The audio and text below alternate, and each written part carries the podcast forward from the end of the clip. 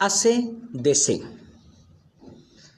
En el día de hoy queremos compartir una nueva reflexión para colocar en el corazón de cada uno de los que en esta hora tienen este material en sus manos. Queremos hablar esta reflexión basada en el libro de Lucas, capítulo 7, versículo 36 al 50. Dice de la siguiente manera. Uno de los fariseos invitó a Jesús a comer, así que fue a la casa del fariseo y se sentó a la mesa. Ahora bien, vivía en aquel pueblo una mujer que tenía fama de pecadora. Cuando ella se enteró de que Jesús estaba comiendo en casa del fariseo, se presentó con un frasco de alabastro lleno de perfume. Llorando, se arrojó a los pies de Jesús, de manera que se los bañaba en lágrimas. Luego se los secó con los cabellos. También se los besaba y se los ungía con el perfume. Al ver esto, el fariseo que lo había invitado dijo para sí, si este hombre fuera profeta, sabría quién es la que lo está tocando y qué clase de mujer es, una pecadora. Entonces Jesús le dijo a manera de respuesta, Simón, tengo algo que decirte, dime, maestro, respondió. Dos hombres le debían dinero a cierto prestamista, uno le debía 500 monedas de plata y el otro 50. Como no tenían con qué pagarle, les perdonó la deuda a los dos. Ahora bien, ¿cuál de los dos amará más? Supongo que aquel a quien más le perdonó, contestó Simón. Ha jugado bien, le dijo Jesús. Luego se volvió hacia la mujer y le dijo, Simón, le dijo a Simón, ¿ves a esta mujer? Cuando entré en tu casa no me diste agua para los pies pero ella me ha bañado los pies en lágrimas y me los ha secado con sus cabellos. Tú no me besaste, pero ella, desde que entré, no ha dejado de besarme los pies. Tú, me, tú no me ungiste la cabeza con aceite, pero ella me ungió los pies con perfume.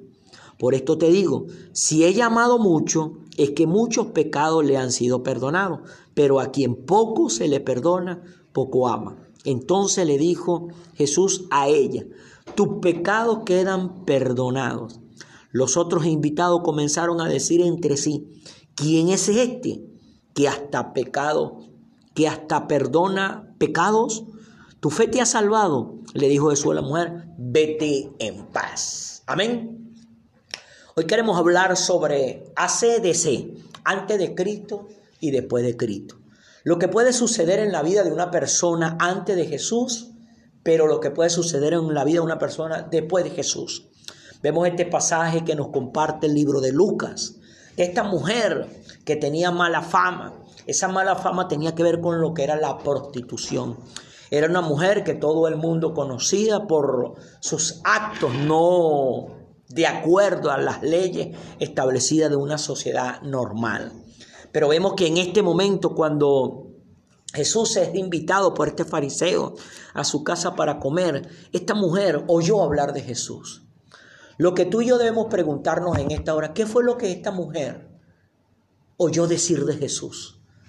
Tal vez ella en este punto ya había escuchado los milagros que Jesús había hecho, la multiplicación de los panes, eh, la, la sanidad de varias enfermedades, los paralíticos que levantó, a los ciegos que le devolvió su visión, a los sordos que le destapó sus oídos. Tal vez escuchó muchas cosas, pero algo que, que quiero compartir con ustedes para que reflexionemos es lo que esta mujer tenía. Aquí no habla de que esta mujer estuviera enferma, Aquí no habla de que esta mujer tuviera problemas económicos. Yo creo que al contrario no tenía problemas económicos, porque si tuvo un frasco de perfume para derramarlo en los pies de Jesús, un frasco de perfume en aquella época tenía mucho precio.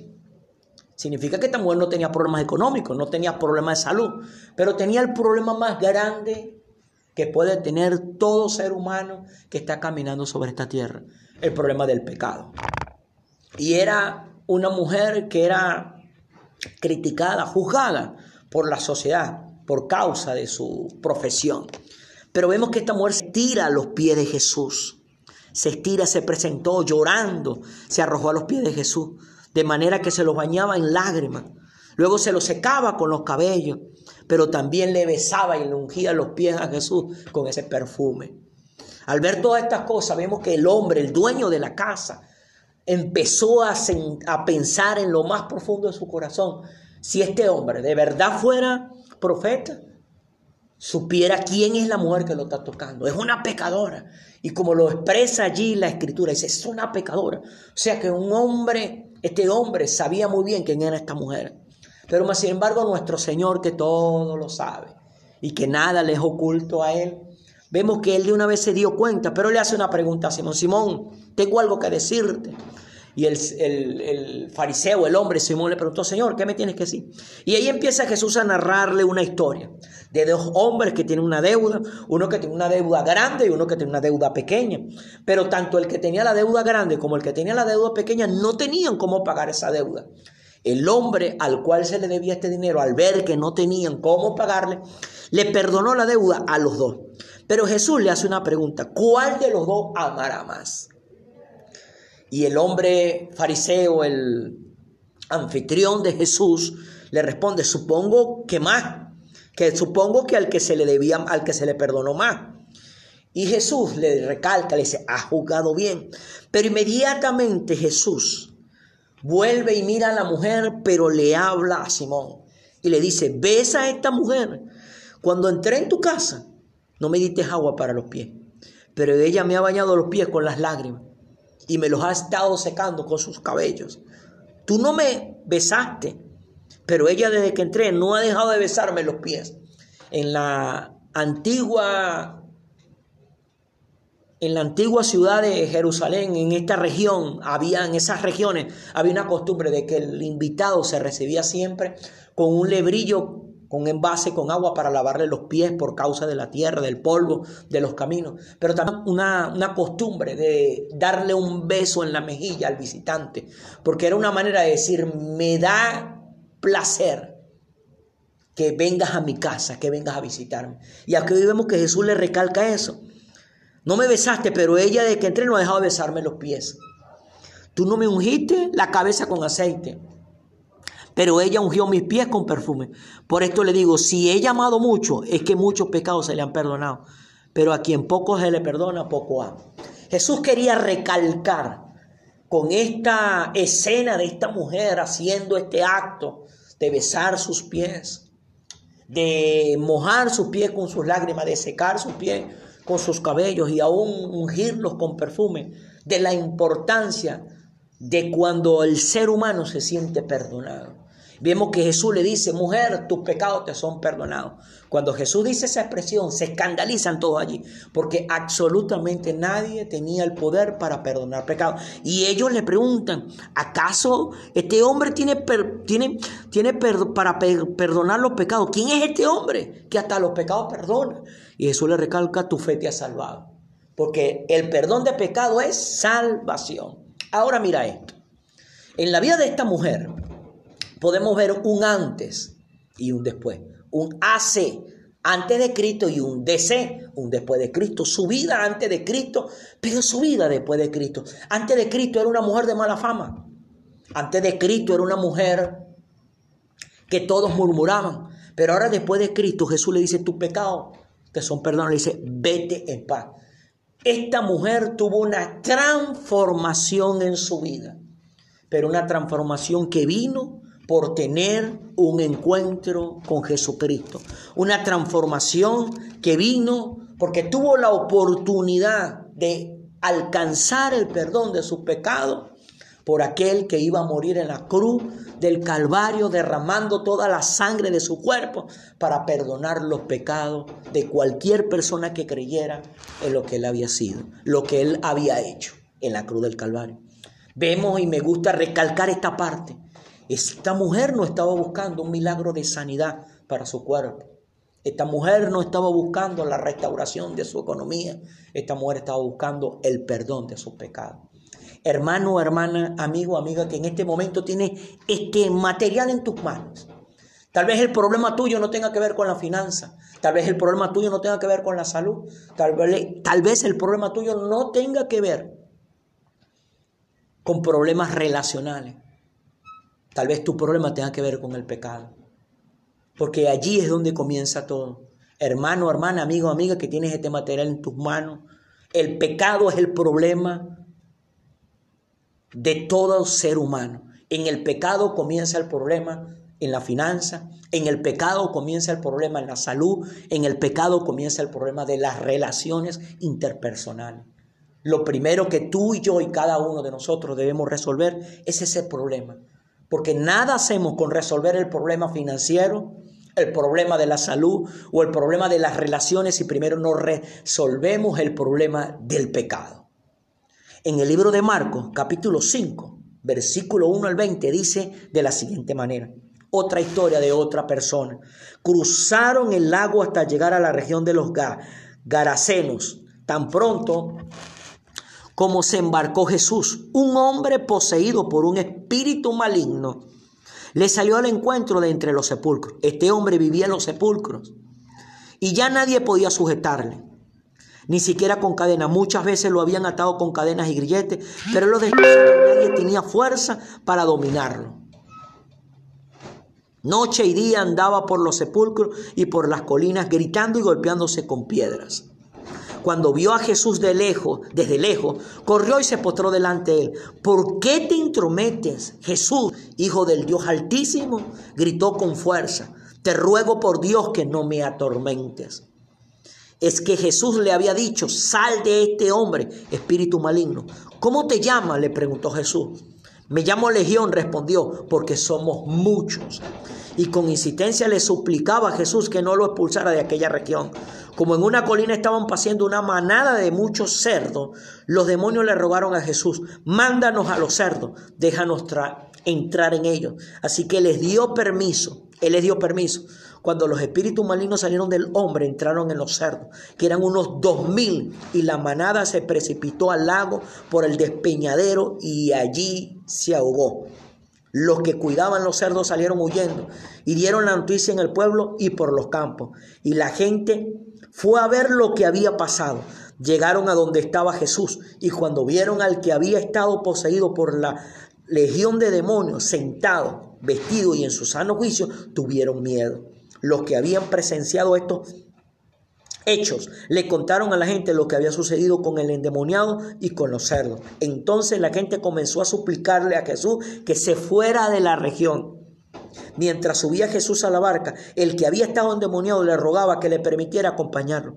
Jesús no se lo permitió, sino que le dijo, vete a tu casa, a los de tu familia, y dile todo lo que el Señor ha hecho por ti y cómo te ha tenido compasión. Así que el hombre se fue y se puso a proclamar en Decápolis lo mucho que Jesús había hecho por él y toda la gente se quedó asombrada. Aquí vemos esta historia de este hombre que había sido atormentado por varios demonios. Aquí se habla aproximadamente unos dos mil demonios que fueron los que entraron en esos cerdos que estaban allí.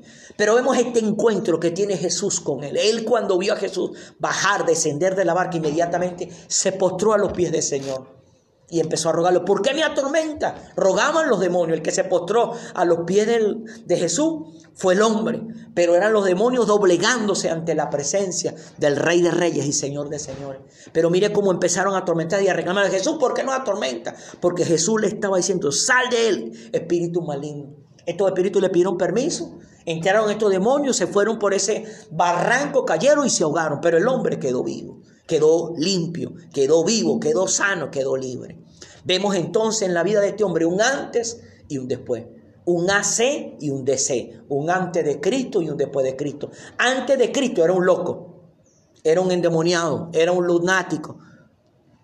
Era un hombre que tenía la fama de ser un mendigo un hombre que dormía en los, en los cementerios, un hombre que, se, que, que, se, que rompía las cadenas, un hombre que hacía daño a los demás. Pero ahora vemos que tiene un después de Cristo. Vemos que ahora no, estaba sentado. Y lo curioso que llama la atención aquí es que la gente tuvo miedo porque lo, por lo que sucedió. Y mire que le dice Jesús, le empezaron a suplicarle a Jesús que se fuera a la región. Qué cosa tan curiosa. ¿Por qué ellos comenzaron a suplicarle a Jesús que se fuera de la región? por causa de esos dos mil y tantos puercos que perdieron. Ellos estaban pensando en la economía, pero no estaban pensando en la salvación de sus almas. Pero mire algo que pasa. El hombre quería irse. Quería, mientras subía Jesús a la, barca, a la barca, el que había estado endemoniado le rogaba que le permitiera acompañar. El hombre no se quería quedar ahí, pero Jesús no le permitió que se fuera con él. Él le dijo, vete a tu casa, a los de tu familia y dile todo lo que el Señor ha hecho por ti y cómo te ha tenido compasión. Y dice que inmediatamente este hombre se fue por aquellas regiones y comenzó a hablar lo que le sucedió en Jesús. Amigo o amiga, hermano o hermana, que en este momento tienes este material en tus manos. Todos tenemos la oportunidad de tener un antes de Cristo, pero también tenemos la oportunidad de tener un después de Cristo. Tal vez tú en este momento estás en la posición de después de Cristo. Ya tú un día le abriste tu corazón a Jesús, pero en este momento tal vez estás débil, estás caído, estás enfermo en tu cuerpo, en tu alma. Recuerda que nuestro Señor Jesucristo en la cruz del Calvario se llevó toda enfermedad y toda dolencia. Jesucristo no solamente con su sangre compró la salvación de nuestras almas, Él también compró la sanidad de nuestro cuerpo y la sanidad de nuestro espíritu.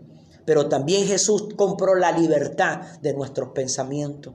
Nosotros somos prisioneros de los miedos, de los temores, de las cosas que nos llevan al dolor y al sufrimiento. Pero cuando llegamos a Cristo, todas esas cadenas se rompen en nuestra vida, porque Jesús compró salvación, sanidad y libertad a través de su sangre, siendo derramada en la cruz del Calvario. Hay un antes y un después. Pero tal vez tú, amigo, estás en la posición de antes de Cristo. Todavía no has pasado la frontera después de Cristo. Tal vez ahorita, en este momento, tendrás prejuicio dentro de tu corazón. Pero es que, ¿será que Dios me puede perdonar de esto que he hecho? ¿Será que puedo tener una vida nueva? Vemos en la historia de este hombre que estaba siendo atormentado por dos mil demonios, como Jesús lo liberó. Claro que Jesús te puede liberar de eso. Vemos en la historia de esta mujer, que era una mujer de mala fama, pero tuvo una oportunidad porque se acercó a Jesús. Y por eso ella y él pudieron disfrutar un después de Cristo. Yo te quiero invitar en esta hora, en este momento, amigo, amiga, que en esta hora estás teniendo este material en tus manos, te invito a que tengas un después de Cristo. Tal vez ahorita estás en el antes de Cristo, pero debes tener un después de Cristo. Hace 16 años yo tuve un antes de Cristo. Estaba divorciándome, tenía cinco meses en el proceso del divorcio. Económicamente estaba quebrado, había perdido mi trabajo, había quedado sin dinero, no tenía finanzas. Me sentía agobiado, sentía que el mundo se me venía encima Quería hasta quitarme la vida porque no encontraba la solución a lo que estaba viviendo. También estaba enfermo por causa de las preocupaciones. Me había dado una gastritis crónica, casi un cáncer de estómago. Pero hubo alguien que me habló de ese Jesús. Hubo, alguien que me trajo ese mensaje del Evangelio, de lo que Jesús había hecho en la cruz, del Calvario por la humanidad. Y en esa humanidad estaba incluido yo que yo podía tener la oportunidad de recibir la sanidad de mi cuerpo, podía recibir la libertad en mi finanza, pero también podía recibir la restauración de mi matrimonio. Abrí mi corazón y dejé que Jesús entrara a mi vida. Hubo esa persona que me trajo a los pies de Cristo. Hubo esa persona que me trajo el mensaje del Evangelio. Me invitó a una congregación. Allí por primera vez oí la voz de mi pastor hablando un mensaje en el libro de Lucas en la historia de Saqueo, de cómo Saqueo tuvo un encuentro sobrenatural con Jesús y pudo cambiar su vida. Ese momento abrí mi corazón y dejé que Jesús comenzara a obrar en mi vida. Y allí comenzó la restauración de mi matrimonio. Tardó casi dos años, pero Dios hizo el milagro y mi matrimonio fue restaurado. Mi salud fue restaurada, mis finanzas fueron restauradas. Hoy en día tengo el gran y maravilloso privilegio de ser pastor y cómo amo mi trabajo. Y amo mi trabajo porque sé la importancia de lo que es llevar ese mensaje, de lo que nuestro Señor Jesucristo hizo en la cruz del Calvario, por esta humanidad, no por alguno, por todo. Pero sé también que cada persona debe tomar su decisión de una manera personal.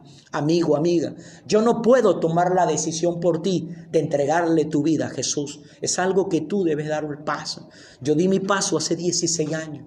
Y hasta el día de hoy te puedo decir, Dios no me ha desamparado. Dios no me ha abandonado.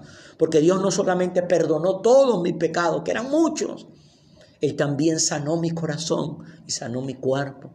Dios libertó mi mente del no sé, no tengo y no puedo. Y empecé a tener la libertad de la imaginación y de la creatividad. Y de allí en estos 16 años que voy a cumplir con el favor del Señor, ahorita en diciembre, he caminado con Él no ha sido fácil el camino, pero no lo he hecho solo, porque tengo un pastor, tengo una congregación, tengo unos hermanos Tengo una relación personal con ese Señor Jesús que murió en la cruz por mí y por esta humanidad. Hay un antes y hay un después de Cristo. Pero esa relación con ese Jesús que murió en la cruz del Calvario es la base de todo el crecimiento, de toda la fortaleza, de todas las direcciones correctas que un ser humano puede tomar. El mensaje de Dios es muy importante, pero igualmente de importante es el mensajero que lo trae. ¿Por qué? Porque es igualmente importante el mensajero que trae el mensaje de Dios que es importante. El testimonio, hermano, hermana, amigo, amiga.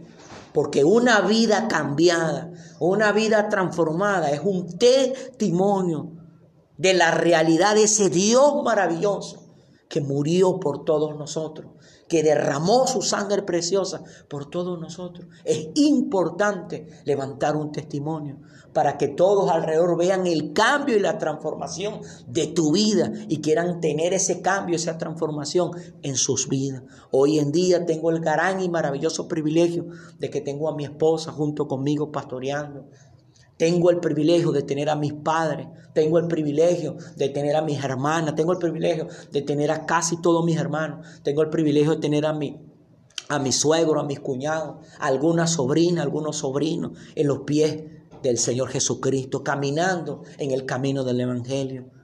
¿Por qué ellos se atrevieron a dar el paso que yo di hace 16 años? Porque ellos vieron un cambio en mi vida, porque ellos vieron una transformación en mi vida. Y por eso ellos hoy en día están teniendo también en su vida una transformación. Antes de Cristo, después de Cristo. Hay una vida antes de Cristo, pero hay una vida después de Cristo. Hermano, hermana, Tú tal vez en este momento estés agobiado por esta situación que estamos viviendo como país, como nación, como mundo, a través del COVID-19, de esta pandemia que nos ha llevado al encierro. Pero te puedo decir una cosa, si ya tú le entregaste tu corazón a Cristo, debes tener confianza Debes tener seguridad de que Dios está contigo. No importa la situación y la circunstancia en la que te encuentres hoy en día. Ya tú tienes un después en Cristo. Y los después en Cristo siempre son para victoria. Ojo, recalco eso. Los después de Cristo siempre estamos en victoria. Antes de Cristo solo eran derrotas, solo era dolor, solo era sufrimiento. Pero después de Cristo hay victoria, hay conquista, hay logro, hay avance, hay fuerza, hay crecimiento. Hay victoria en Cristo. Amén. Bueno, mi hermano, mi hermana, este era el material que quería compartir con ustedes en esta reflexión de este comienzo de semana. Dios mediante, con el favor del Señor, el día de mañana estaremos una vez más conectados para dar, para dar hecho el segundo, la segunda reflexión del el segundo día de esta semana. Mi hermano, mi hermana, aproveche este material, escúchelo, reescúchelo, reenvíelo, compártalo y acuérdese de algo. Tú y yo tenemos un antes de Cristo pero también tenemos un después de Cristo. ACDC. Dios me le bendiga, Dios me le guarde.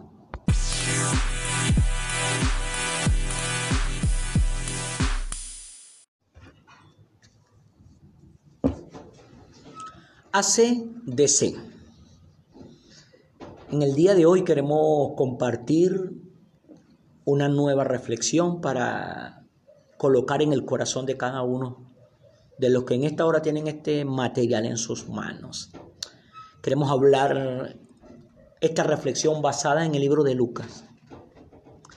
Capítulo 7, versículo 36 al 50. Dice de la siguiente manera. Uno de los fariseos invitó a Jesús a comer. Así que fue a la casa del fariseo y se sentó a la mesa. Ahora bien, vivía en aquel pueblo una mujer que tenía fama de pecadora. Cuando ella se enteró de que Jesús estaba comiendo en casa del fariseo, se presentó con un frasco de alabastro lleno de perfume. Llorando, se arrojó a los pies de Jesús, de manera que se los bañaba en lágrimas. Luego se los secó con los cabellos. También se los besaba y se los ungía con el perfume. Al ver esto, el fariseo que lo había invitado dijo para sí, si este hombre fuera profeta, sabría quién es la que lo está tocando y qué clase de mujer es, una pecadora.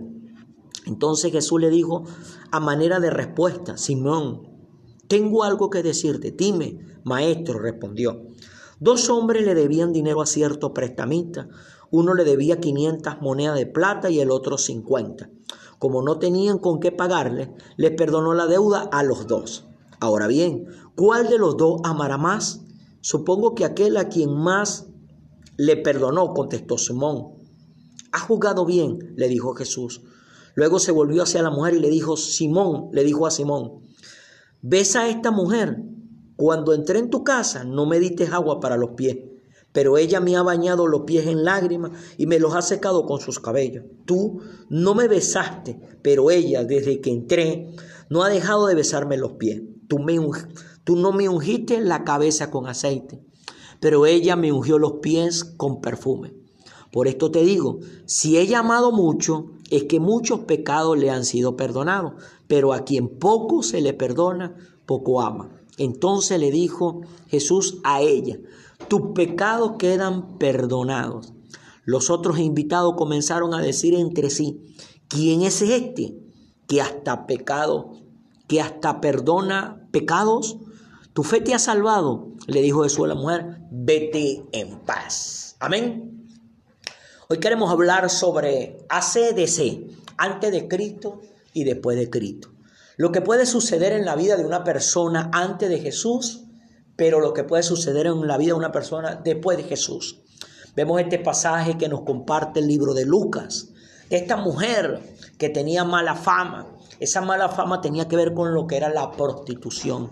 Era una mujer que todo el mundo conocía por sus actos no de acuerdo a las leyes establecidas de una sociedad normal. Pero vemos que en este momento cuando Jesús es invitado por este fariseo a su casa para comer, esta mujer oyó hablar de Jesús. Lo que tú y yo debemos preguntarnos en esta hora, ¿qué fue lo que esta mujer oyó decir de Jesús? Tal vez ella en este punto ya había escuchado los milagros que Jesús había hecho, la multiplicación de los panes, eh, la, sanidad de varias enfermedades, los paralíticos que levantó, a los ciegos que le devolvió su visión, a los sordos que le destapó sus oídos. Tal vez escuchó muchas cosas, pero algo que, que quiero compartir con ustedes para que reflexionemos es lo que esta mujer tenía. Aquí no habla de que esta mujer estuviera enferma, Aquí no habla de que esta mujer tuviera problemas económicos. Yo creo que al contrario no tenía problemas económicos, porque si tuvo un frasco de perfume para derramarlo en los pies de Jesús, un frasco de perfume en aquella época tenía mucho precio. Significa que esta mujer no tenía problemas económicos, no tenía problemas de salud, pero tenía el problema más grande que puede tener todo ser humano que está caminando sobre esta tierra, el problema del pecado. Y era una mujer que era criticada, juzgada por la sociedad por causa de su profesión. Pero vemos que esta mujer se tira a los pies de Jesús. Se estira, se presentó llorando, se arrojó a los pies de Jesús, de manera que se los bañaba en lágrimas. Luego se los secaba con los cabellos, pero también le besaba y le ungía los pies a Jesús con ese perfume. Al ver todas estas cosas, vemos que el hombre, el dueño de la casa, empezó a, a pensar en lo más profundo de su corazón. Si este hombre de verdad fuera profeta, supiera quién es la mujer que lo está tocando. Es una pecadora. Y como lo expresa allí la escritura, dice, es una pecadora. O sea que un hombre, este hombre sabía muy bien quién era esta mujer. Pero más sin embargo nuestro Señor que todo lo sabe y que nada le es oculto a él, vemos que él de una vez se dio cuenta, pero le hace una pregunta a Simón, Simón, tengo algo que decirte. Y el, el, fariseo, el hombre Simón le preguntó, Señor, ¿qué me tienes que decir? Y ahí empieza Jesús a narrarle una historia de dos hombres que tienen una deuda, uno que tiene una deuda grande y uno que tiene una deuda pequeña. Pero tanto el que tenía la deuda grande como el que tenía la deuda pequeña no tenían cómo pagar esa deuda. El hombre al cual se le debía este dinero, al ver que no tenían cómo pagarle, le perdonó la deuda a los dos. Pero Jesús le hace una pregunta, ¿cuál de los dos amará más? Y el hombre fariseo, el anfitrión de Jesús, le responde, supongo que más, que supongo que al que se le debía, al que se le perdonó más. Y Jesús le recalca, le dice, ha jugado bien. Pero inmediatamente Jesús vuelve y mira a la mujer, pero le habla a Simón. Y le dice, ves a esta mujer. Cuando entré en tu casa, no me diste agua para los pies, pero ella me ha bañado los pies con las lágrimas y me los ha estado secando con sus cabellos. Tú no me besaste, pero ella desde que entré no ha dejado de besarme los pies. En la antigua en la antigua ciudad de Jerusalén, en esta región, había en esas regiones había una costumbre de que el invitado se recibía siempre con un lebrillo con envase con agua para lavarle los pies por causa de la tierra, del polvo, de los caminos. Pero también una, una, costumbre de darle un beso en la mejilla al visitante, porque era una manera de decir, me da placer que vengas a mi casa, que vengas a visitarme. Y aquí vemos que Jesús le recalca eso. No me besaste, pero ella de que entré no ha dejado de besarme los pies. Tú no me ungiste la cabeza con aceite, pero ella ungió mis pies con perfume. Por esto le digo, si ella amado mucho, es que muchos pecados se le han perdonado. Pero a quien poco se le perdona, poco ama. Jesús quería recalcar con esta escena de esta mujer haciendo este acto de besar sus pies, de mojar sus pies con sus lágrimas, de secar sus pies con sus cabellos y aún ungirlos con perfume, de la importancia de cuando el ser humano se siente perdonado. Vemos que Jesús le dice, mujer, tus pecados te son perdonados. Cuando Jesús dice esa expresión, se escandalizan todos allí, porque absolutamente nadie tenía el poder para perdonar pecados. Y ellos le preguntan, ¿acaso este hombre tiene, tiene, tiene para perdonar los pecados? ¿Quién es este hombre que hasta los pecados perdona? Y Jesús le recalca, tu fe te ha salvado. Porque el perdón de pecado es salvación. Ahora mira esto. En la vida de esta mujer, podemos ver un antes y un después, un AC antes de Cristo y un DC, un después de Cristo, su vida antes de Cristo, pero su vida después de Cristo. Antes de Cristo era una mujer de mala fama. Antes de Cristo era una mujer que todos murmuraban. Pero ahora después de Cristo Jesús le dice, tu pecado te son perdonados. Le dice, vete en paz. Esta mujer tuvo una transformación en su vida, pero una transformación que vino por tener un encuentro con Jesucristo. Una transformación que vino porque tuvo la oportunidad de alcanzar el perdón de sus pecados por aquel que iba a morir en la cruz del Calvario, derramando toda la sangre de su cuerpo para perdonar los pecados de cualquier persona que creyera en lo que él había sido, lo que él había hecho en la cruz del Calvario. Vemos y me gusta recalcar esta parte esta mujer no estaba buscando un milagro de sanidad para su cuerpo. Esta mujer no estaba buscando la restauración de su economía. Esta mujer estaba buscando el perdón de sus pecados. Hermano, hermana, amigo, amiga, que en este momento tiene este material en tus manos. Tal vez el problema tuyo no tenga que ver con la finanza. Tal vez el problema tuyo no tenga que ver con la salud. Tal vez, tal vez el problema tuyo no tenga que ver con problemas relacionales. Tal vez tu problema tenga que ver con el pecado. Porque allí es donde comienza todo. Hermano, hermana, amigo, amiga, que tienes este material en tus manos. El pecado es el problema de todo ser humano. En el pecado comienza el problema en la finanza, en el pecado comienza el problema en la salud, en el pecado comienza el problema de las relaciones interpersonales. Lo primero que tú y yo y cada uno de nosotros debemos resolver es ese problema. Porque nada hacemos con resolver el problema financiero, el problema de la salud o el problema de las relaciones si primero no resolvemos el problema del pecado. En el libro de Marcos, capítulo 5, versículo 1 al 20, dice de la siguiente manera. Otra historia de otra persona. Cruzaron el lago hasta llegar a la región de los Garacenos. Tan pronto como se embarcó Jesús, un hombre poseído por un espíritu maligno, le salió al encuentro de entre los sepulcros. Este hombre vivía en los sepulcros y ya nadie podía sujetarle, ni siquiera con cadena. Muchas veces lo habían atado con cadenas y grilletes, pero lo que nadie tenía fuerza para dominarlo. Noche y día andaba por los sepulcros y por las colinas gritando y golpeándose con piedras cuando vio a Jesús de lejos, desde lejos, corrió y se postró delante de él. ¿Por qué te intrometes, Jesús, Hijo del Dios Altísimo? Gritó con fuerza. Te ruego por Dios que no me atormentes. es que Jesús le había dicho, sal de este hombre, espíritu maligno. ¿Cómo te llamas? le preguntó Jesús. Me llamo Legión, respondió, porque somos muchos. Y con insistencia le suplicaba a Jesús que no lo expulsara de aquella región. Como en una colina estaban paseando una manada de muchos cerdos, los demonios le rogaron a Jesús, mándanos a los cerdos, déjanos entrar en ellos. Así que les dio permiso, él les dio permiso. Cuando los espíritus malignos salieron del hombre, entraron en los cerdos, que eran unos dos mil, y la manada se precipitó al lago por el despeñadero y allí se ahogó. Los que cuidaban los cerdos salieron huyendo y dieron la noticia en el pueblo y por los campos. Y la gente fue a ver lo que había pasado. Llegaron a donde estaba Jesús y cuando vieron al que había estado poseído por la legión de demonios sentado, vestido y en su sano juicio, tuvieron miedo. Los que habían presenciado estos hechos le contaron a la gente lo que había sucedido con el endemoniado y con los cerdos. Entonces la gente comenzó a suplicarle a Jesús que se fuera de la región. Mientras subía Jesús a la barca, el que había estado endemoniado le rogaba que le permitiera acompañarlo. Jesús no se lo permitió, sino que le dijo, vete a tu casa, a los de tu familia, y dile todo lo que el Señor ha hecho por ti y cómo te ha tenido compasión.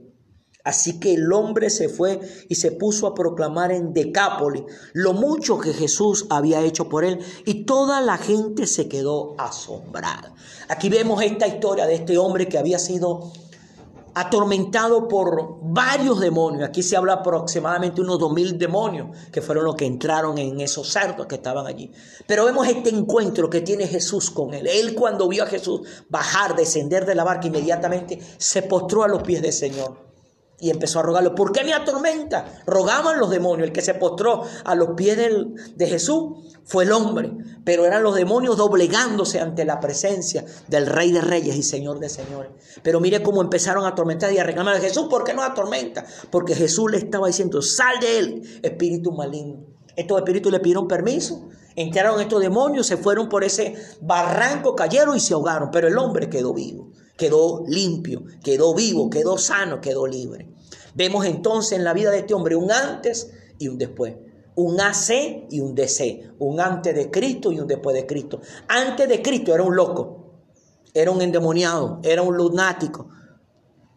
Era un hombre que tenía la fama de ser un mendigo un hombre que dormía en los, en los cementerios, un hombre que, se, que, que, se, que rompía las cadenas, un hombre que hacía daño a los demás. Pero ahora vemos que tiene un después de Cristo. Vemos que ahora no, estaba sentado. Y lo curioso que llama la atención aquí es que la gente tuvo miedo porque lo, por lo que sucedió.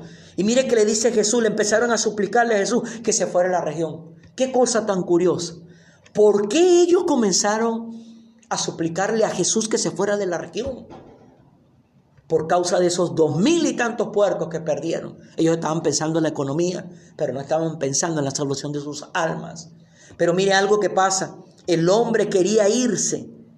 Quería, mientras subía Jesús a la, barca, a la barca, el que había estado endemoniado le rogaba que le permitiera acompañar. El hombre no se quería quedar ahí, pero Jesús no le permitió que se fuera con él. Él le dijo, vete a tu casa, a los de tu familia, y dile todo lo que el Señor ha hecho por ti y cómo te ha tenido compasión. Él dice que inmediatamente este hombre se fue por aquellas regiones y comenzó a hablar lo que le sucedió en Jesús. Amigo o amiga, hermano o hermana que en este momento tienes este material en tus manos. Todos tenemos la oportunidad de tener un antes de Cristo, pero también tenemos la oportunidad de tener un después de Cristo. Tal vez tú en este momento estás en la posición de después de Cristo. Ya tú un día le abriste tu corazón a Jesús, pero en este momento tal vez estás débil, estás caído, estás enfermo en tu cuerpo, en tu alma. Recuerda que nuestro Señor Jesucristo en la cruz del Calvario se llevó toda enfermedad y toda dolencia. Jesucristo no solamente con su sangre compró la salvación de nuestras almas, Él también compró la sanidad de nuestro cuerpo y la sanidad de nuestro espíritu. Pero también Jesús compró la libertad de nuestros pensamientos. Nosotros somos prisioneros de los miedos, de los temores, de las cosas que nos llevan al dolor y al sufrimiento. Pero cuando llegamos a Cristo, todas esas cadenas se rompen en nuestra vida, porque Jesús compró salvación, sanidad y libertad a través de su sangre, siendo derramada en la cruz del Calvario. Hay un antes y un después. Pero tal vez tú, amigo, estás en la posición de antes de Cristo. Todavía no has pasado la frontera después de Cristo. Tal vez ahorita en este momento tendrás prejuicio dentro de tu corazón. Pero es que, ¿será que Dios me puede perdonar de esto que he hecho? ¿Será que puedo tener una vida nueva? Vemos en la historia de este hombre que estaba siendo atormentado por dos mil demonios, como Jesús lo liberó. Claro que Jesús te puede liberar de eso. Vemos en la historia de esta mujer, que era una mujer de mala fama, pero tuvo una oportunidad porque se acercó a Jesús. Y por eso ella y él pudieron disfrutar un después de Cristo. Yo te quiero invitar en esta hora, en este momento, amigo, amiga, que en esta hora estás teniendo este material en tus manos. Te invito a que tengas un después de Cristo. Tal vez ahorita estás en el antes de Cristo, pero debe tener un después de Cristo. Hace 16 años yo tuve un antes de Cristo. Estaba divorciándome, tenía cinco meses en el proceso del divorcio. Económicamente estaba quebrado, había perdido mi trabajo, había quedado sin dinero, no tenía finanzas. Me sentía agobiado, sentía que el mundo se me venía encima Quería hasta quitarme la vida porque no encontraba la solución a lo que estaba viviendo. También estaba enfermo por causa de las preocupaciones. Me había dado una gastritis crónica, casi un cáncer de estómago. Pero hubo alguien que me habló de ese Jesús.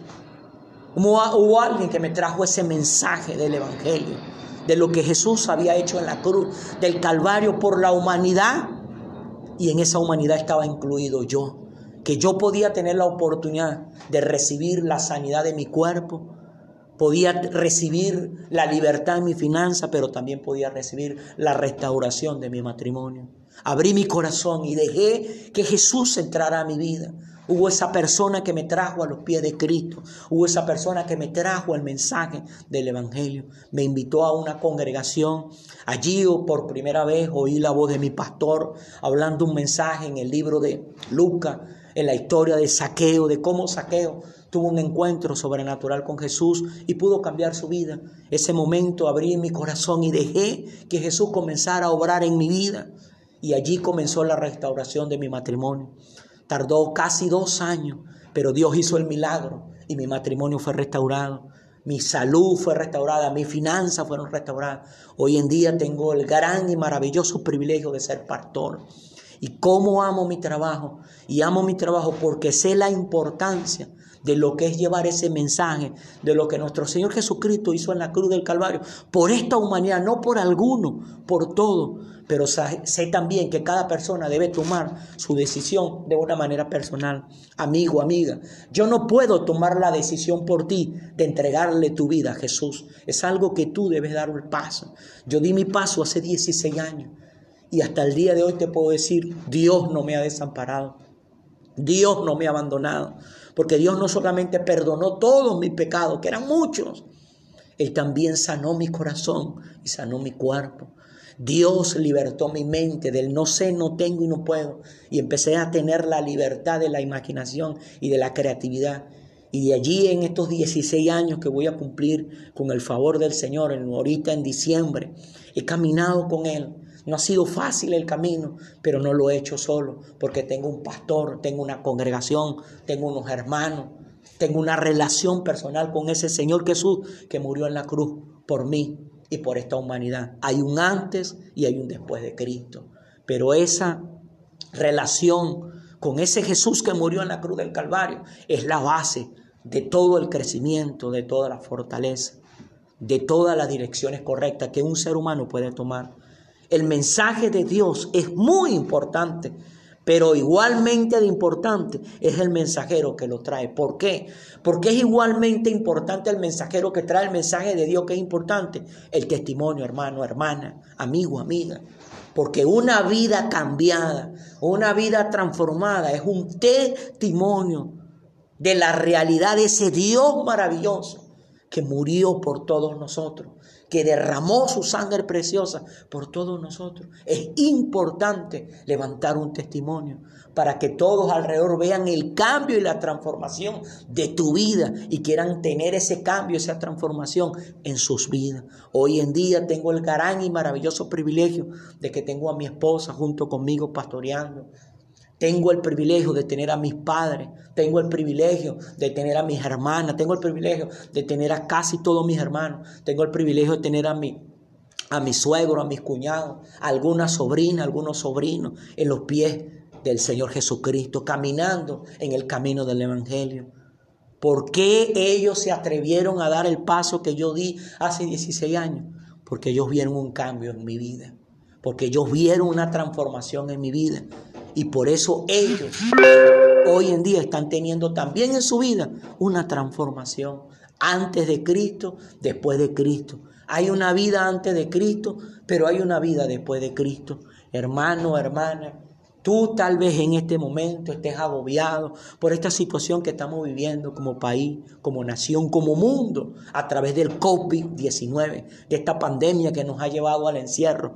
Pero te puedo decir una cosa, si ya tú le entregaste tu corazón a Cristo, debes tener confianza Debes tener seguridad de que Dios está contigo. No importa la situación y la circunstancia en la que te encuentres hoy en día. Ya tú tienes un después en Cristo. Y los después en Cristo siempre son para victoria. Ojo, recalco eso. Los después de Cristo siempre estamos en victoria. Antes de Cristo solo eran derrotas, solo era dolor, solo era sufrimiento. Pero después de Cristo hay victoria, hay conquista, hay logro, hay avance, hay fuerza, hay crecimiento.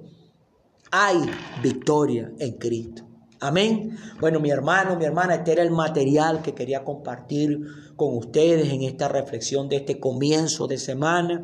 Dios mediante, con el favor del Señor, el día de mañana estaremos una vez más conectados para dar, para dar hecho el segundo, la segunda reflexión del el segundo día de esta semana. Mi hermano, mi hermana, aproveche este material, escúchelo, reescúchelo, reenvíelo, compártalo y acuérdese de algo. Tú y yo tenemos un antes de Cristo pero también tenemos un después de Cristo. ACDC. Dios me le bendiga, Dios me le guarde. ACDC. En el día de hoy queremos compartir una nueva reflexión para colocar en el corazón de cada uno de los que en esta hora tienen este material en sus manos. Queremos hablar esta reflexión basada en el libro de Lucas. Capítulo 7, versículo 36 al 50, dice de la siguiente manera. Uno de los fariseos invitó a Jesús a comer, así que fue a la casa del fariseo y se sentó a la mesa. Ahora bien, vivía en aquel pueblo una mujer que tenía fama de pecadora. Cuando ella se enteró de que Jesús estaba comiendo en casa del fariseo, se presentó con un frasco de alabastro lleno de perfume llorando, se arrojó a los pies de Jesús, de manera que se los bañaba en lágrimas. Luego se los secó con los cabellos, también se los besaba y se los ungía con el perfume. Al ver esto, el fariseo que lo había invitado dijo para sí, si este hombre fuera profeta, sabría quién es la que lo está tocando y qué clase de mujer es, una pecadora. Entonces Jesús le dijo a manera de respuesta, Simón, tengo algo que decirte, dime, maestro, respondió. Dos hombres le debían dinero a cierto prestamista. Uno le debía 500 monedas de plata y el otro 50. Como no tenían con qué pagarle, le perdonó la deuda a los dos. Ahora bien, ¿cuál de los dos amará más? Supongo que aquel a quien más le perdonó, contestó Simón. Ha jugado bien, le dijo Jesús. Luego se volvió hacia la mujer y le dijo, Simón, le dijo a Simón, ¿Ves a esta mujer? Cuando entré en tu casa no me diste agua para los pies, pero ella me ha bañado los pies en lágrimas y me los ha secado con sus cabellos. Tú no me besaste, pero ella desde que entré no ha dejado de besarme los pies. Tú, me, tú no me ungiste la cabeza con aceite, pero ella me ungió los pies con perfume. Por esto te digo, si he llamado mucho, es que muchos pecados le han sido perdonados, pero a quien poco se le perdona, poco ama. Entonces le dijo Jesús a ella, tus pecados quedan perdonados.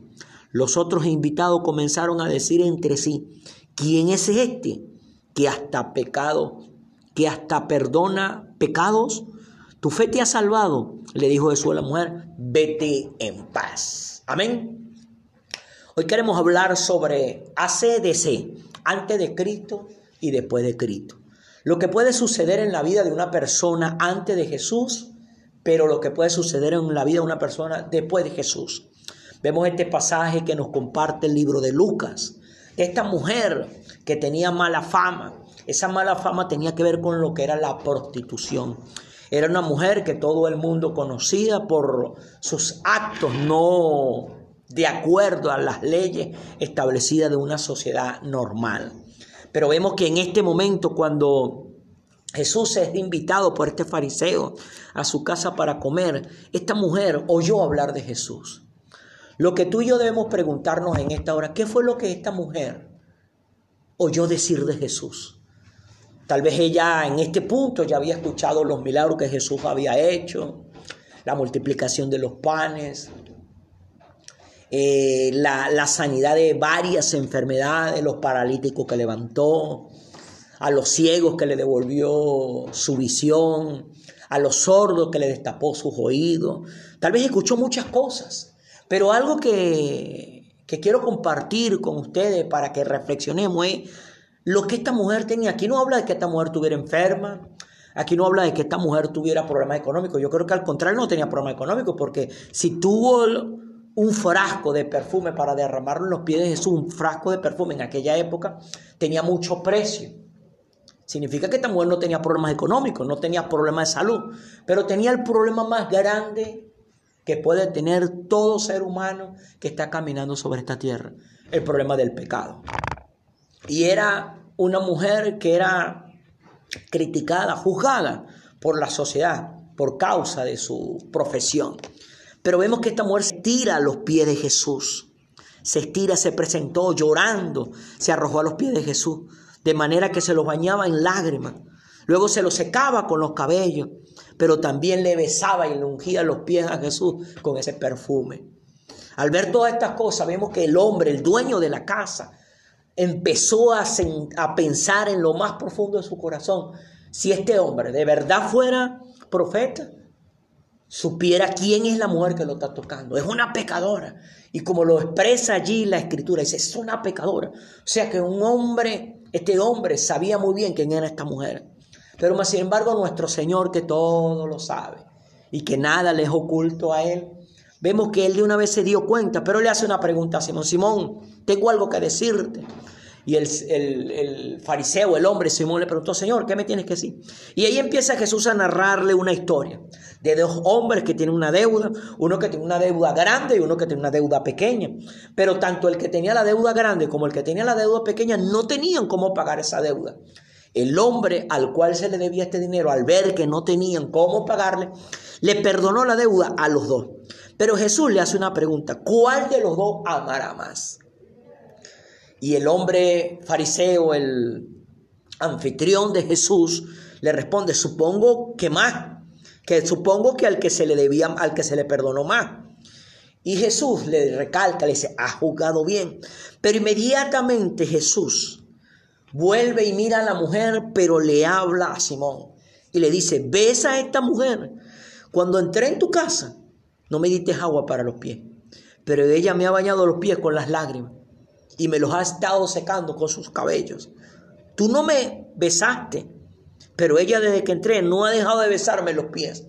En la antigua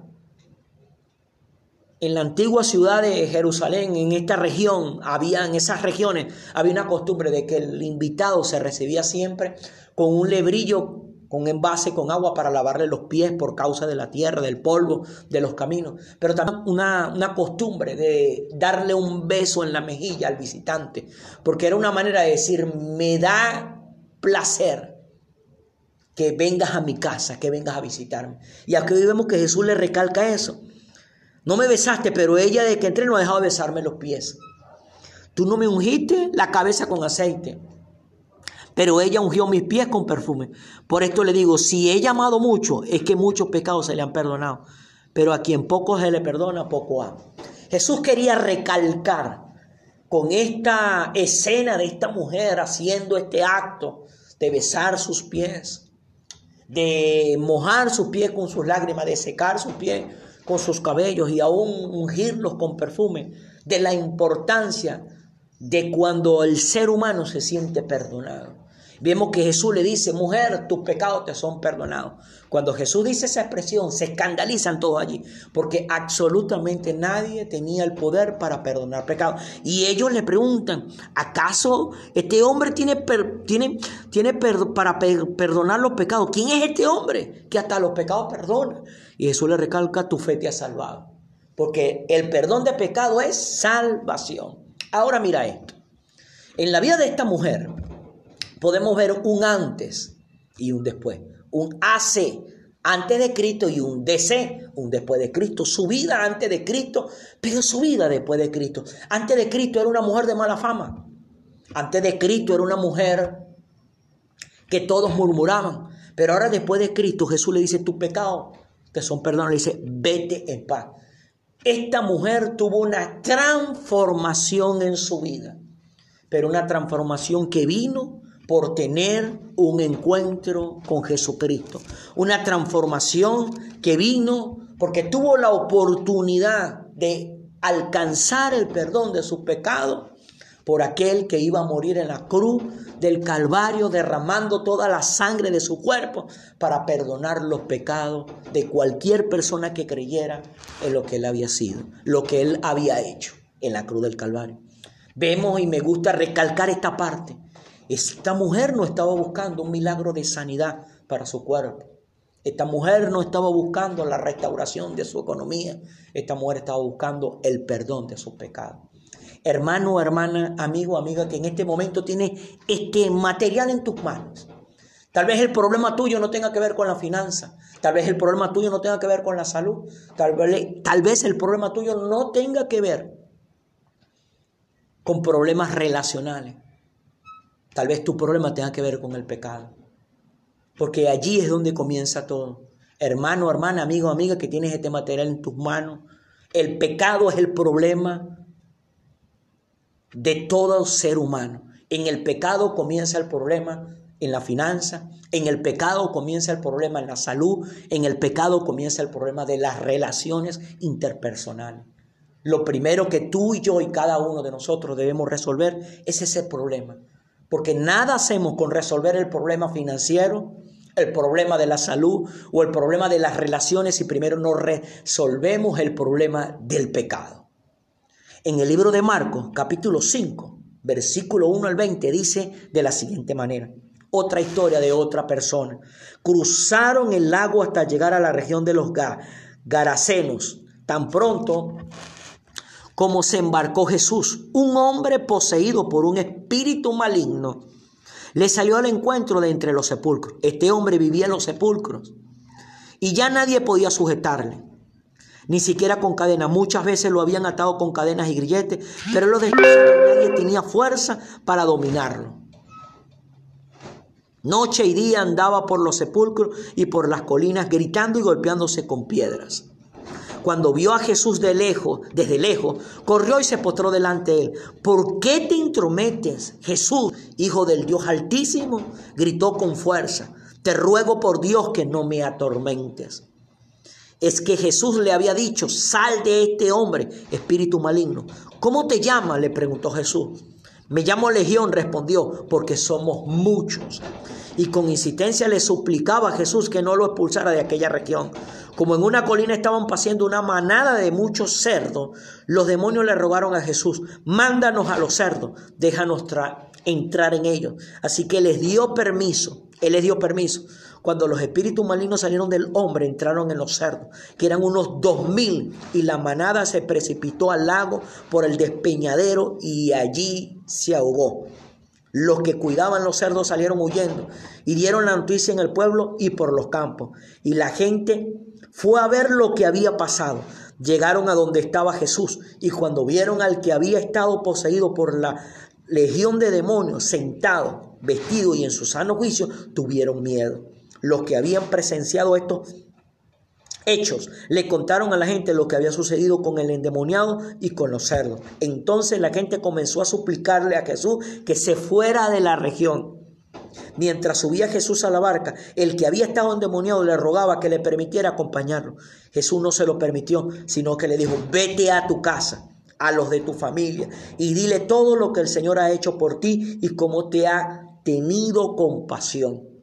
Así que el hombre se fue y se puso a proclamar en Decápolis lo mucho que Jesús había hecho por él y toda la gente se quedó asombrada. Aquí vemos esta historia de este hombre que había sido atormentado por varios demonios. Aquí se habla aproximadamente unos dos mil demonios que fueron los que entraron en esos cerdos que estaban allí. Pero vemos este encuentro que tiene Jesús con él. Él cuando vio a Jesús bajar, descender de la barca, inmediatamente se postró a los pies del Señor. Y empezó a rogarle, ¿por qué me atormenta? Rogaban los demonios. El que se postró a los pies de Jesús fue el hombre, pero eran los demonios doblegándose ante la presencia del Rey de Reyes y Señor de Señores.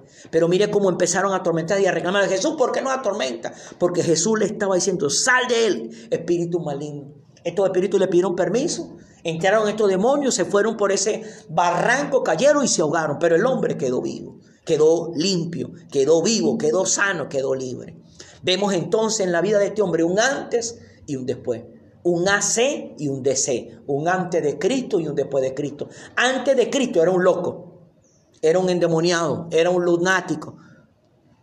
Era un hombre que tenía la fama de ser un mendigo un hombre que dormía en los, en los cementerios, un hombre que, se, que, que, se, que rompía las cadenas, un hombre que hacía daño a los demás. Pero ahora vemos que tiene un después de Cristo.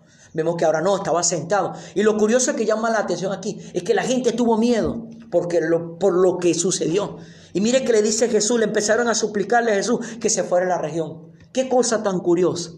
¿Por qué ellos comenzaron a suplicarle a Jesús que se fuera de la región? por causa de esos dos mil y tantos puercos que perdieron. Ellos estaban pensando en la economía, pero no estaban pensando en la salvación de sus almas. Pero mire algo que pasa. El hombre quería irse.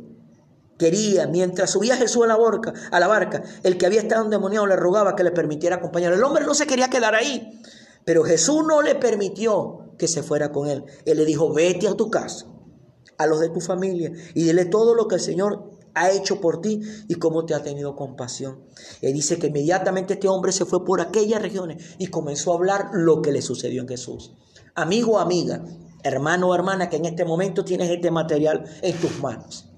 Todos tenemos la oportunidad de tener un antes de Cristo, pero también tenemos la oportunidad de tener un después de Cristo. Tal vez tú en este momento estás en la posición de después de Cristo. Ya tú un día le abriste tu corazón a Jesús, pero en este momento tal vez estás débil, estás caído, estás enfermo en tu cuerpo, en tu alma. Recuerda que nuestro Señor Jesucristo en la cruz del Calvario se llevó toda enfermedad y toda dolencia. Jesucristo no solamente con su sangre compró la salvación de nuestras almas, Él también compró la sanidad de nuestro cuerpo y la sanidad de nuestro espíritu. Pero también Jesús compró la libertad de nuestros pensamientos. Nosotros somos prisioneros de los miedos, de los temores, de las cosas que nos llevan al dolor y al sufrimiento. Pero cuando llegamos a Cristo, todas esas cadenas se rompen en nuestra vida, porque Jesús compró salvación, sanidad y libertad a través de su sangre, siendo derramada en la cruz del Calvario. Hay un antes y un después. Pero tal vez tú, amigo, estás en la posición de antes de Cristo. Todavía no has pasado la frontera después de Cristo. Tal vez ahorita en este momento tendrás prejuicio dentro de tu corazón. Pero es que, ¿será que Dios me puede perdonar de esto que he hecho? ¿Será que puedo tener una vida nueva? Vemos en la historia de este hombre que estaba siendo atormentado por dos mil demonios, como Jesús lo liberó. Claro que Jesús te puede liberar de eso. Vemos en la historia de esta mujer, que era una mujer de mala fama, pero tuvo una oportunidad porque se acercó a Jesús. Y por eso ella y él pudieron disfrutar un después de Cristo. Yo te quiero invitar en esta hora, en este momento, amigo, amiga, que en esta hora estás teniendo este material en tus manos, te invito a que tengas un después de Cristo. Tal vez ahorita estás en el antes de Cristo, pero debes tener un después de Cristo. Hace 16 años yo tuve un antes de Cristo. Estaba divorciándome, tenía cinco meses en el proceso del divorcio. Económicamente estaba quebrado, había perdido mi trabajo, había quedado sin dinero, no tenía finanzas. Me sentía agobiado, sentía que el mundo se me venía encima quería hasta quitarme la vida porque no encontraba la solución a lo que estaba viviendo. También estaba enfermo por causa de las preocupaciones. Me había dado una gastritis crónica, casi un cáncer de estómago. Pero hubo alguien que me habló de ese Jesús. Hubo, hubo alguien que me trajo ese mensaje del Evangelio, de lo que Jesús había hecho en la cruz, del Calvario por la humanidad. Y en esa humanidad estaba incluido yo que yo podía tener la oportunidad de recibir la sanidad de mi cuerpo, podía recibir la libertad en mi finanza, pero también podía recibir la restauración de mi matrimonio. Abrí mi corazón y dejé que Jesús entrara a mi vida. Hubo esa persona que me trajo a los pies de Cristo. Hubo esa persona que me trajo el mensaje del Evangelio. Me invitó a una congregación. Allí por primera vez oí la voz de mi pastor hablando un mensaje en el libro de Lucas en la historia de Saqueo, de cómo Saqueo tuvo un encuentro sobrenatural con Jesús y pudo cambiar su vida. Ese momento abrí mi corazón y dejé que Jesús comenzara a obrar en mi vida. Y allí comenzó la restauración de mi matrimonio. Tardó casi dos años, pero Dios hizo el milagro y mi matrimonio fue restaurado. Mi salud fue restaurada, mis finanzas fueron restauradas.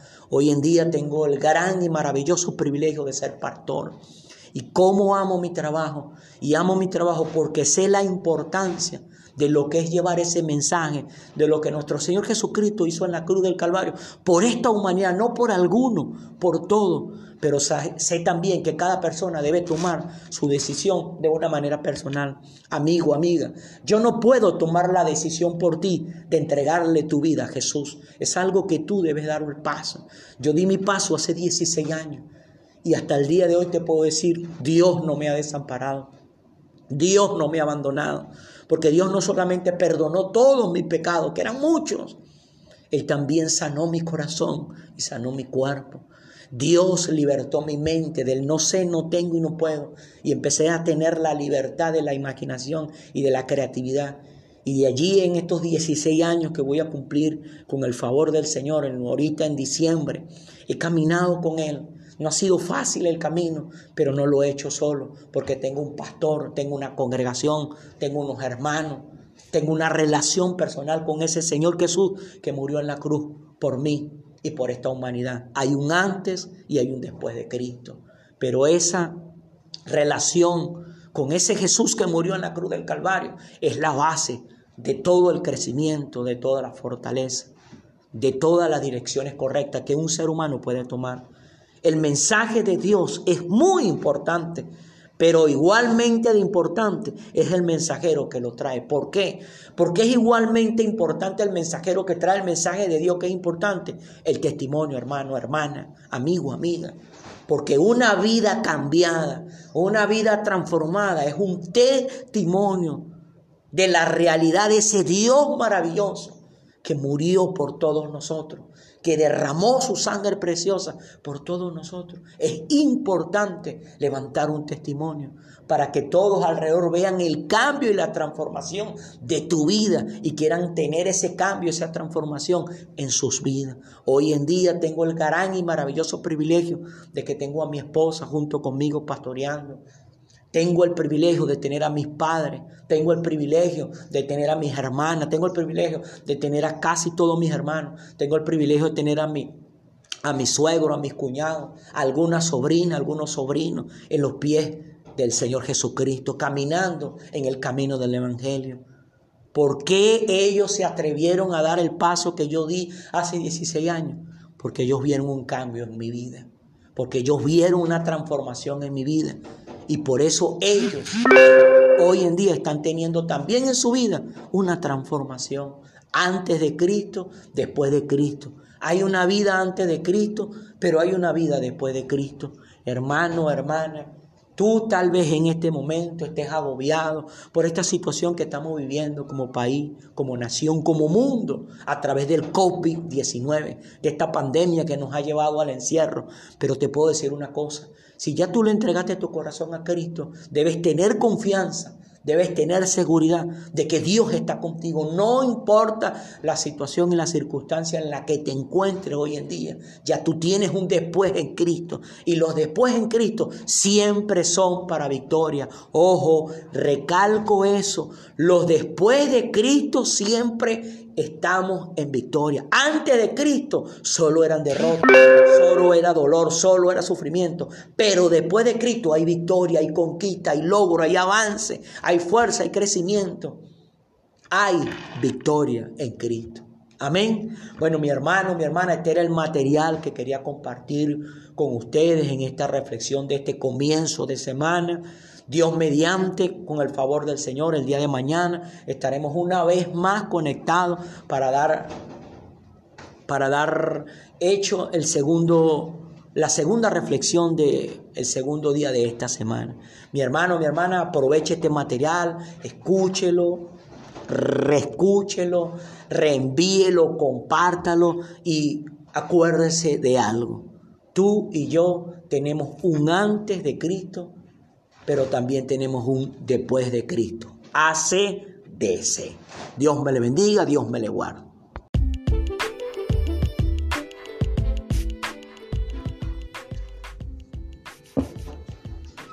ACDC. En el día de hoy queremos compartir una nueva reflexión para colocar en el corazón de cada uno de los que en esta hora tienen este material en sus manos. Queremos hablar esta reflexión basada en el libro de Lucas. Capítulo 7, versículo 36 al 50. Dice de la siguiente manera. Uno de los fariseos invitó a Jesús a comer. Así que fue a la casa del fariseo y se sentó a la mesa. Ahora bien, vivía en aquel pueblo una mujer que tenía fama de pecadora. Cuando ella se enteró de que Jesús estaba comiendo en casa del fariseo, se presentó con un frasco de alabastro lleno de perfume. Llorando, se arrojó a los pies de Jesús, de manera que se los bañaba en lágrimas. Luego se los secó con los cabellos. También se los besaba y se los ungía con el perfume. Al ver esto, el fariseo que lo había invitado dijo para sí, si este hombre fuera profeta, sabría quién es la que lo está tocando y qué clase de mujer es, una pecadora. Entonces Jesús le dijo a manera de respuesta, Simón, tengo algo que decirte, dime, maestro, respondió. Dos hombres le debían dinero a cierto prestamista. Uno le debía 500 monedas de plata y el otro 50. Como no tenían con qué pagarle, le perdonó la deuda a los dos. Ahora bien, ¿cuál de los dos amará más? Supongo que aquel a quien más le perdonó, contestó Simón. Ha jugado bien, le dijo Jesús. Luego se volvió hacia la mujer y le dijo, Simón, le dijo a Simón, ¿ves a esta mujer? Cuando entré en tu casa no me diste agua para los pies, pero ella me ha bañado los pies en lágrimas y me los ha secado con sus cabellos. Tú no me besaste, pero ella desde que entré no ha dejado de besarme los pies. Tú, me, tú no me ungiste la cabeza con aceite, pero ella me ungió los pies con perfume. Por esto te digo, si he llamado mucho, es que muchos pecados le han sido perdonados, pero a quien poco se le perdona, poco ama. Entonces le dijo Jesús a ella, tus pecados quedan perdonados. Los otros invitados comenzaron a decir entre sí, ¿quién es este que hasta pecado, que hasta perdona pecados? Tu fe te ha salvado, le dijo Jesús a la mujer, vete en paz. Amén. Hoy queremos hablar sobre ACDC, antes de Cristo y después de Cristo. Lo que puede suceder en la vida de una persona antes de Jesús, pero lo que puede suceder en la vida de una persona después de Jesús. Vemos este pasaje que nos comparte el libro de Lucas. Esta mujer que tenía mala fama, esa mala fama tenía que ver con lo que era la prostitución. Era una mujer que todo el mundo conocía por sus actos no de acuerdo a las leyes establecidas de una sociedad normal. Pero vemos que en este momento cuando Jesús es invitado por este fariseo a su casa para comer, esta mujer oyó hablar de Jesús. Lo que tú y yo debemos preguntarnos en esta hora, ¿qué fue lo que esta mujer oyó decir de Jesús? Tal vez ella en este punto ya había escuchado los milagros que Jesús había hecho, la multiplicación de los panes, eh, la, sanidad de varias enfermedades, los paralíticos que levantó, a los ciegos que le devolvió su visión, a los sordos que le destapó sus oídos. Tal vez escuchó muchas cosas, pero algo que, que quiero compartir con ustedes para que reflexionemos es lo que esta mujer tenía. Aquí no habla de que esta mujer estuviera enferma, Aquí no habla de que esta mujer tuviera problemas económicos. Yo creo que al contrario no tenía problemas económicos porque si tuvo un frasco de perfume para derramarlo en los pies de Jesús, un frasco de perfume en aquella época tenía mucho precio. Significa que esta mujer no tenía problemas económicos, no tenía problemas de salud, pero tenía el problema más grande que puede tener todo ser humano que está caminando sobre esta tierra, el problema del pecado. Y era una mujer que era criticada, juzgada por la sociedad por causa de su profesión. Pero vemos que esta mujer se tira a los pies de Jesús. Se estira, se presentó llorando, se arrojó a los pies de Jesús, de manera que se los bañaba en lágrimas. Luego se los secaba con los cabellos, pero también le besaba y le ungía los pies a Jesús con ese perfume. Al ver todas estas cosas, vemos que el hombre, el dueño de la casa, empezó a, pensar en lo más profundo de su corazón. Si este hombre de verdad fuera profeta, supiera quién es la mujer que lo está tocando. Es una pecadora. Y como lo expresa allí la escritura, dice, es una pecadora. O sea que un hombre, este hombre sabía muy bien quién era esta mujer. Pero más sin embargo nuestro Señor que todo lo sabe y que nada le es oculto a él, vemos que él de una vez se dio cuenta, pero le hace una pregunta a Simón, Simón, tengo algo que decirte. Y el, fariseo, el hombre Simón le preguntó, Señor, ¿qué me tienes que decir? Y ahí empieza Jesús a narrarle una historia de dos hombres que tienen una deuda, uno que tiene una deuda grande y uno que tiene una deuda pequeña. Pero tanto el que tenía la deuda grande como el que tenía la deuda pequeña no tenían cómo pagar esa deuda. El hombre al cual se le debía este dinero, al ver que no tenían cómo pagarle, le perdonó la deuda a los dos. Pero Jesús le hace una pregunta, ¿cuál de los dos amará más? Y el hombre fariseo, el anfitrión de Jesús, le responde, supongo que más, que supongo que al que se le debía, al que se le perdonó más.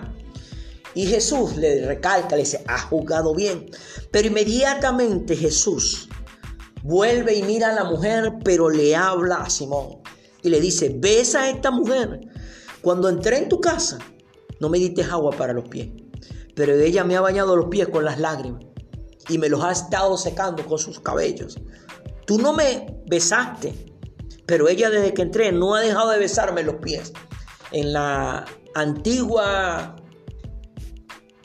en la antigua ciudad de Jerusalén, en esta región, había en esas regiones había una costumbre de que el invitado se recibía siempre con un lebrillo un envase con agua para lavarle los pies por causa de la tierra, del polvo, de los caminos. Pero también una, una costumbre de darle un beso en la mejilla al visitante, porque era una manera de decir, me da placer que vengas a mi casa, que vengas a visitarme.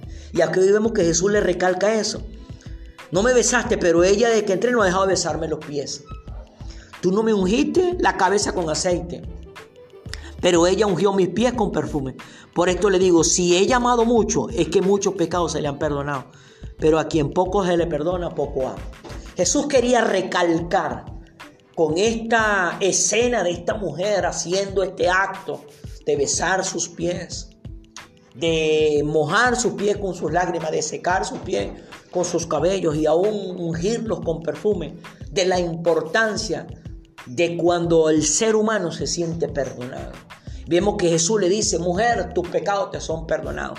Cuando Jesús dice esa expresión, se escandalizan todos allí, porque absolutamente nadie tenía el poder para perdonar pecados. Y ellos le preguntan, ¿acaso este hombre tiene, tiene, tiene para perdonar los pecados? ¿Quién es este hombre que hasta los pecados perdona? Y Jesús le recalca, tu fe te ha salvado. Porque el perdón de pecado es salvación. Ahora mira esto. En la vida de esta mujer podemos ver un antes y un después. Un AC antes de Cristo y un DC, un después de Cristo. Su vida antes de Cristo, pero su vida después de Cristo. Antes de Cristo era una mujer de mala fama. Antes de Cristo era una mujer que todos murmuraban. Pero ahora después de Cristo Jesús le dice, tus pecados que son perdonados. Le dice, vete en paz. Esta mujer tuvo una transformación en su vida, pero una transformación que vino por tener un encuentro con Jesucristo.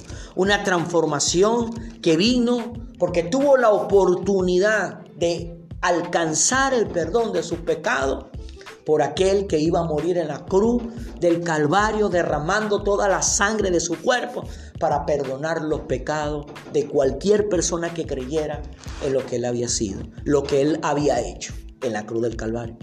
Vemos y me gusta recalcar esta parte. Esta mujer no estaba buscando un milagro de sanidad para su cuerpo. Esta mujer no estaba buscando la restauración de su economía. Esta mujer estaba buscando el perdón de sus pecados hermano, hermana, amigo, amiga, que en este momento tiene este material en tus manos. Tal vez el problema tuyo no tenga que ver con la finanza.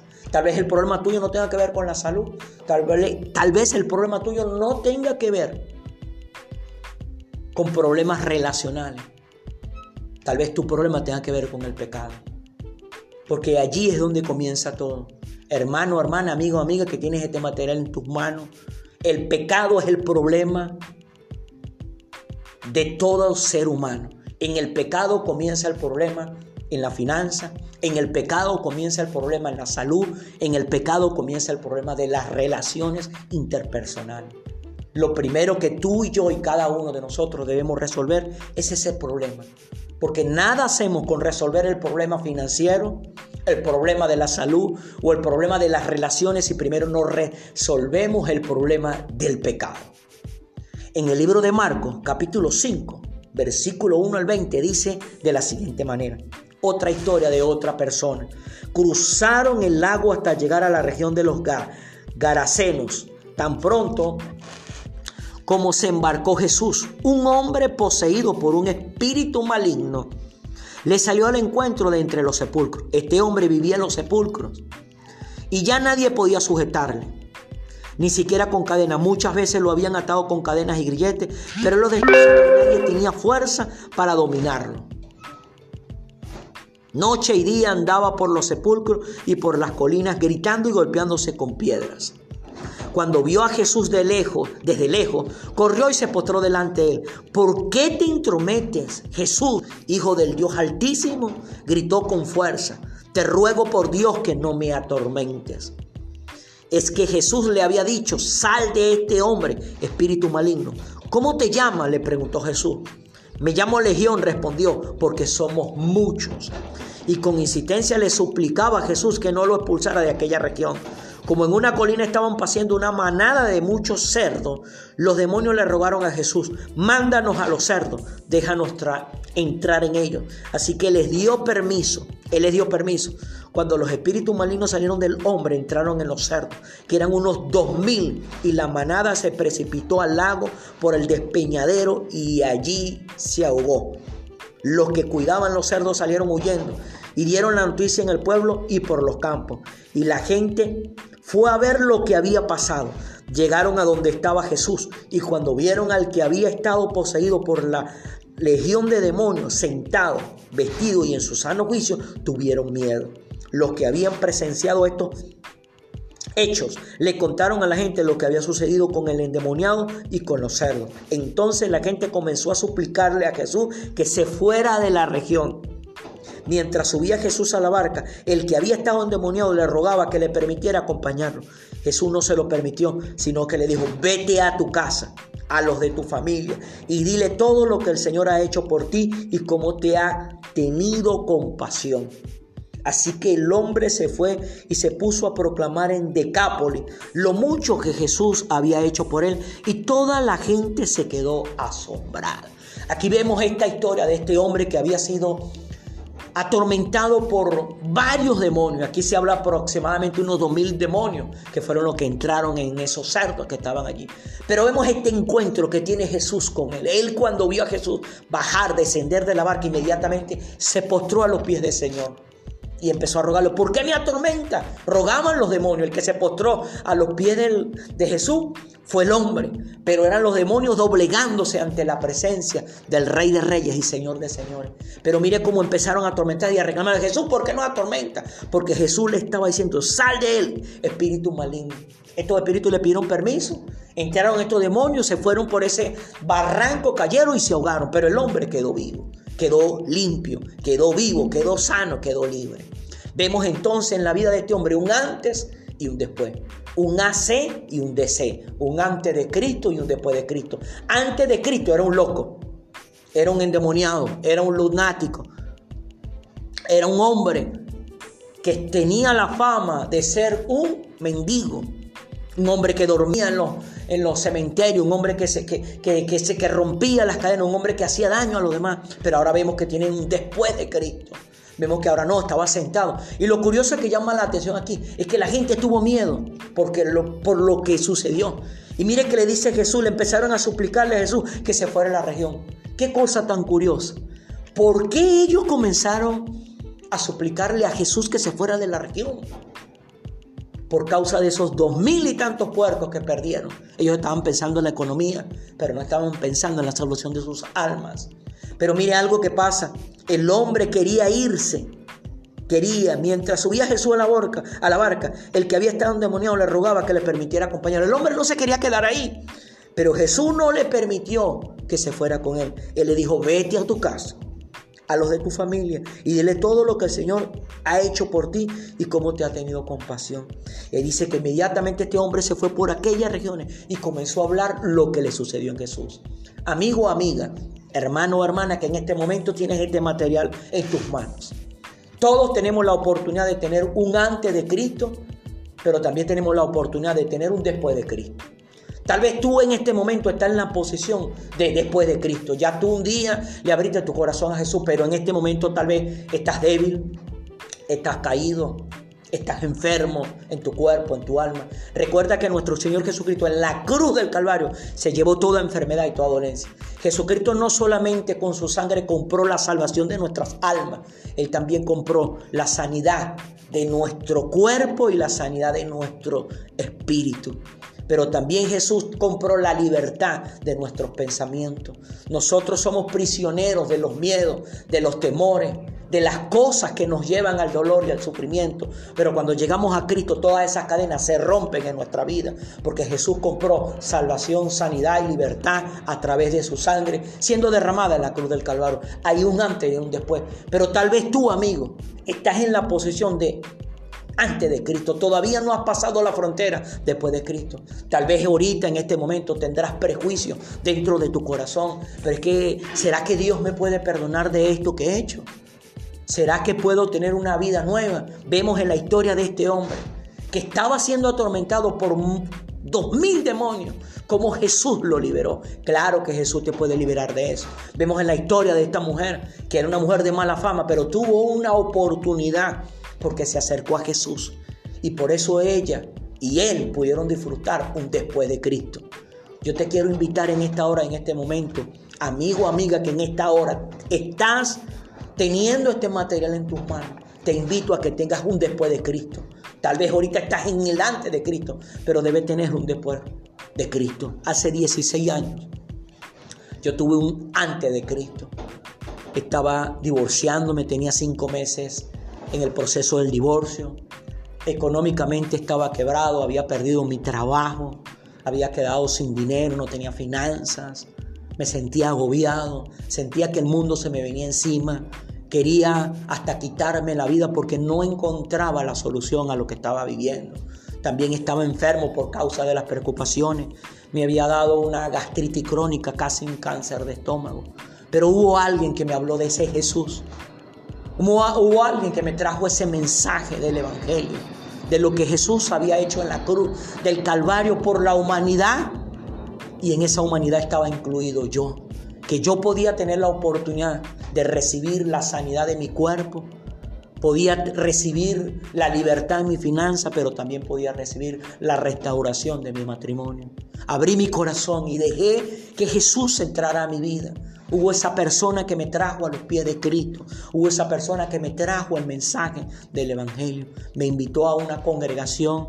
Allí por primera vez oí la voz de mi pastor hablando un mensaje en el libro de Lucas, en la historia de Saqueo, de cómo Saqueo tuvo un encuentro sobrenatural con Jesús y pudo cambiar su vida. Ese momento abrí mi corazón y dejé que Jesús comenzara a obrar en mi vida. Y allí comenzó la restauración de mi matrimonio. Tardó casi dos años, pero Dios hizo el milagro y mi matrimonio fue restaurado. Mi salud fue restaurada, mis finanzas fueron restauradas. Hoy en día tengo el gran y maravilloso privilegio de ser pastor. Y cómo amo mi trabajo. Y amo mi trabajo porque sé la importancia de lo que es llevar ese mensaje, de lo que nuestro Señor Jesucristo hizo en la cruz del Calvario, por esta humanidad, no por alguno, por todo pero sé también que cada persona debe tomar su decisión de una manera personal. Amigo, amiga, yo no puedo tomar la decisión por ti de entregarle tu vida a Jesús. Es algo que tú debes dar el paso. Yo di mi paso hace 16 años y hasta el día de hoy te puedo decir, Dios no me ha desamparado. Dios no me ha abandonado, porque Dios no solamente perdonó todos mis pecados, que eran muchos, Él también sanó mi corazón y sanó mi cuerpo. Dios libertó mi mente del no sé, no tengo y no puedo. Y empecé a tener la libertad de la imaginación y de la creatividad. Y de allí en estos 16 años que voy a cumplir con el favor del Señor, en, ahorita en diciembre, he caminado con Él. No ha sido fácil el camino, pero no lo he hecho solo, porque tengo un pastor, tengo una congregación, tengo unos hermanos, tengo una relación personal con ese Señor Jesús que murió en la cruz por mí y por esta humanidad. Hay un antes y hay un después de Cristo. Pero esa relación con ese Jesús que murió en la cruz del Calvario es la base de todo el crecimiento, de toda la fortaleza, de todas las direcciones correctas que un ser humano puede tomar. El mensaje de Dios es muy importante pero igualmente de importante es el mensajero que lo trae. ¿Por qué? Porque es igualmente importante el mensajero que trae el mensaje de Dios que es importante. El testimonio, hermano, hermana, amigo, amiga. Porque una vida cambiada, una vida transformada es un testimonio de la realidad de ese Dios maravilloso que murió por todos nosotros, que derramó su sangre preciosa por todos nosotros. Es importante levantar un testimonio para que todos alrededor vean el cambio y la transformación de tu vida y quieran tener ese cambio, esa transformación en sus vidas. Hoy en día tengo el gran y maravilloso privilegio de que tengo a mi esposa junto conmigo pastoreando, tengo el privilegio de tener a mis padres, tengo el privilegio de tener a mis hermanas, tengo el privilegio de tener a casi todos mis hermanos, tengo el privilegio de tener a mi, a mi suegro, a mis cuñados, a alguna sobrina, algunos sobrinos en los pies del Señor Jesucristo, caminando en el camino del Evangelio. ¿Por qué ellos se atrevieron a dar el paso que yo di hace 16 años? Porque ellos vieron un cambio en mi vida, porque ellos vieron una transformación en mi vida. Y por eso ellos hoy en día están teniendo también en su vida una transformación. Antes de Cristo, después de Cristo. Hay una vida antes de Cristo, pero hay una vida después de Cristo. Hermano, hermana, Tú tal vez en este momento estés agobiado por esta situación que estamos viviendo como país, como nación, como mundo, a través del COVID-19, de esta pandemia que nos ha llevado al encierro. Pero te puedo decir una cosa, si ya tú le entregaste tu corazón a Cristo, debes tener confianza Debes tener seguridad de que Dios está contigo. No importa la situación y la circunstancia en la que te encuentres hoy en día. Ya tú tienes un después en Cristo. Y los después en Cristo siempre son para victoria. Ojo, recalco eso. Los después de Cristo siempre estamos en victoria. Antes de Cristo solo eran derrotas, solo era dolor, solo era sufrimiento. Pero después de Cristo hay victoria, hay conquista, hay logro, hay avance, hay fuerza, hay crecimiento. Hay victoria en Cristo. Amén. Bueno, mi hermano, mi hermana, este era el material que quería compartir con ustedes en esta reflexión de este comienzo de semana. Dios mediante, con el favor del Señor, el día de mañana estaremos una vez más conectados para dar, para dar hecho el segundo la segunda reflexión del el segundo día de esta semana. Mi hermano, mi hermana, aproveche este material, escúchelo, reescúchelo, reenvíelo, compártalo y acuérdese de algo. Tú y yo tenemos un antes de Cristo, pero también tenemos un después de Cristo. ACDC. Dios me le bendiga, Dios me le guarde.